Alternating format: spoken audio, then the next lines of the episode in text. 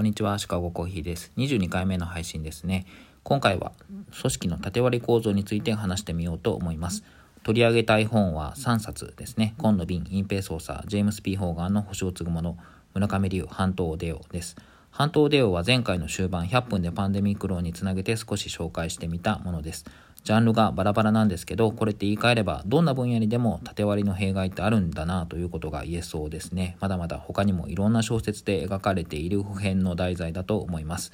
縦割りを改めて考えてみると、専門性を持たせて上下関係を基本に物事に当たるというものですね。あらかじめ起きる事象が分かっているのであれば、分野ごとの専門性が活かせるので、機能を発揮しやすい組織形態なのかもしれません。起きる事象があらかじめ分かっている。ここがポイントですね。では、弊害って何だろうですけど、それぞれの部門が細分化されていて、発生した問題が経験していないものだった場合、専門性を生かす部局にうまく当てはめることができないこと、これが一番の弊害にあたりそうです。柔軟性がないという一般的に言われるものですね。もう一つ、自らのパートのみの利害を優先するので、組織全体としてのパフォーマンスが落ちてしまうという点です。足の引っ張り合いと言われるものかもしれませんね。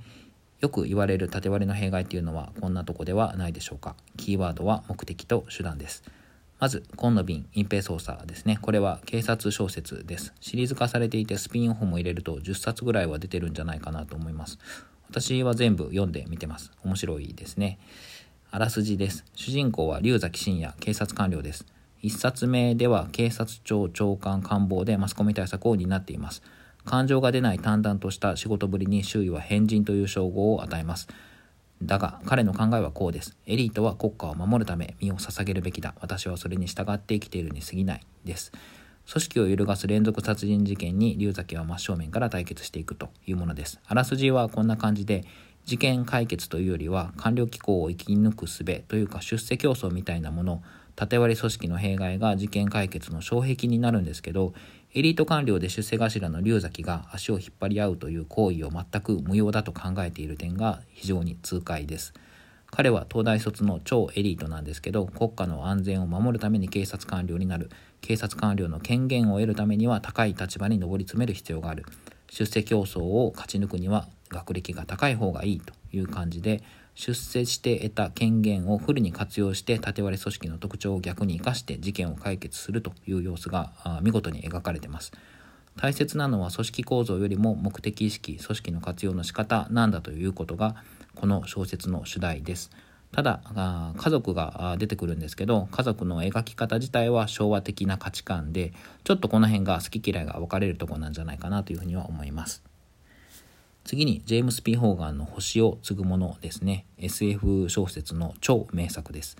あらすじです。近未来の物語で、月面で、えー、宇宙服をまとった死体が発見されます。これが1万5000年前の死体であるということがわかるというものですね。この謎に立ち向かう技術者の物語です。猿から人に進化する過程でつながらない、いわゆるミッシングリンクにかなり大胆なストーリー展開で迫る物語で、なぜ1万年以上前の死体が月面で見つかったのかあまりに大きな難題を民間の技術者が天文学生物学医学言語学統計学の垣根を越えてチームをまとめて解決するという姿にシンプルにワクワクする物語です。ジャンルとしては SF ミステリーですね。人類の英知を集結させるという点がこの作品の魅力です。主人公となる技術者ハント博士がいるんですけど彼がこの解決に向かうストーリーを思い描くんですね。で彼のもとに高度な知識を持つ専門部隊が集まってきて有機的に機能をし始めると。それで解決不可能だと思えた謎がピタリと解けてしまうという点がもう非常にあの面白いですね。気持ちいいです。読み終えるとこう月を眺めてみたくなりますしこのタイトル「星を継ぐもの」がですね非常にうまいなという感じがします。今アイザック・アシモフの時間と宇宙についてもう、まあ、宇宙ネタということで並行して読んでみてるんですけど月は地球の衛星というよりも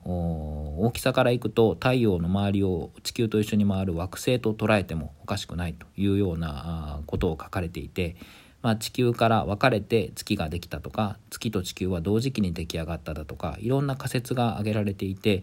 月そのものが SF の題材としても古典的なんですけどそれだけ魅力があるんだなという感じがしています。続いて3作目村上龍の「半島デオ」ですね。かなりボリュームのある作品なんですけど今回十数年ぶりに私読み返してみたんですけど本当に面白かったです。疲弊しきった今の日本社会中国とアメリカの対立その隙をついてくる高度に訓練された北朝鮮のテロリスト。現在の世界の方がフィクションに近づいているんじゃないかという錯覚を抱かせるような作品でそのリアリティが怖くもなります。あらすじは北朝鮮の特殊部隊が福岡ドームを占拠する。そこを福岡ドームを拠点にして福岡市を支配下に収めようとする過程を描いたものです。改めて読んでみて気づくところがたくさんあったんですけど日本政府の危機管理対応の隙間をつくこの絶妙なテロリストの位置づけと個人レベルで見れば優秀な官僚であっても対応できない組織形態この縦割りの形ですね。この描き方が非常にうまいなというふうに思いました。想定し得ないごく少数の特殊部隊が政府を嘲笑うかのようにたやすく都市を占拠するんですけど対応が県庁県なのか市役所市なのか国ですね警察庁なのか自衛隊なのか国もいわゆる関係各所がそれぞれの分野でフル回転して対応するんですけど何をどうしたらいいのか組織全体としては分からなくなってしまうんですね。考えれば簡単そうなんですけど何かを犠牲にして何かを成し遂げる大きな組織には非常にそれが難しいんだなというのがよくわかります。読み進める中でなんて政府は愚かなんだろうとそう考える人もたくさんいると思います。だったら何ができるのかというのを想像しながら読むと非常に興味深いですしこの小説登場人物が本当に多いんですけど、まあ、思いつくところは登場人物の誰かが発言をしているしやっても見ているんですね。ただそれに対しては漏れなく絶望という形で返ってくるというところが非常に怖い小説です。官僚機構政府機関の描き方があまりに面白いので少し紹介します。このテロリストの最初の危機対応にあたった官房副長官が危機管理のチームから外されるというところの描写です。職員が駆け回る大混乱の危機管理センターでただ何もせずに事態を傍観しているのは山際だけだった。長い日銀時代にも政治家になってからもこれほどの屈辱はなかった。だが意外なことに気づいた。発言を封じられて外部から眺めていると典型的な日本的集団といえる円卓の意思決定の過程の異様さがよくわかるのだ。円卓の大臣と局長及びその部下たちは福岡の封鎖に集中している。確かに九州発着の交通を全て止めるのは大変な作業だ。だが北朝鮮テロリストの福岡制圧という未曾有の事件に対する基本方針がまだ決まっていないどころか一度も話し合われていない。つまりこの事件に対応するための最優先事項が決まっていない。何を最優先するかを指導者が決定をしてそれをスタッフが共有すれば対策の吟味ができる。軌道の決断でとりあえずの優先事項が福岡の封鎖になったわけだが外部から見ると当然それは福岡市民の安全より東京の要所要人の安全を優先させるという意味を持つ。だがおそらく木戸や重光をはじめとしてそういった自覚は誰にもない。記者会見で質問されても否定するだろう。それは嘘をついているわけではなく最優先事項を決めずに場当たり的に対策を立てられているからだ。多分最優先事項は北朝鮮テロリストの武装を解くことではないだろうか。木戸は日本国総理大臣としてそのための交渉を準備すべきではないのか。ここから少し飛ばして。だが外部の視点で眺めると最も重要なことから逃げているようにも見える。考えたくないことを考えずに済ませるためにどんな小さなミスも許さずに封鎖を敢行するのだと自分を駆り立てているようにも見えてしまう。分かりきったことだが最優先事項を決めなければいけないのだ。もう手遅れだが東京の要所や要人を最優先するくらいなら最初からテロリストたちを殺せばよかった。そうすれば軽輸送機など簡単に撃墜できた。もちろん内閣は潰れただろうが問題はこれほど大きくはならなかった。ですね。さてどうでしょうか。今現実で我々が直面している状態に近いところがあるかなと思います。非常にあの描写が過激ではあるんですけど描いている場面っていうのは非にリアリティがあるなという感じがしますね。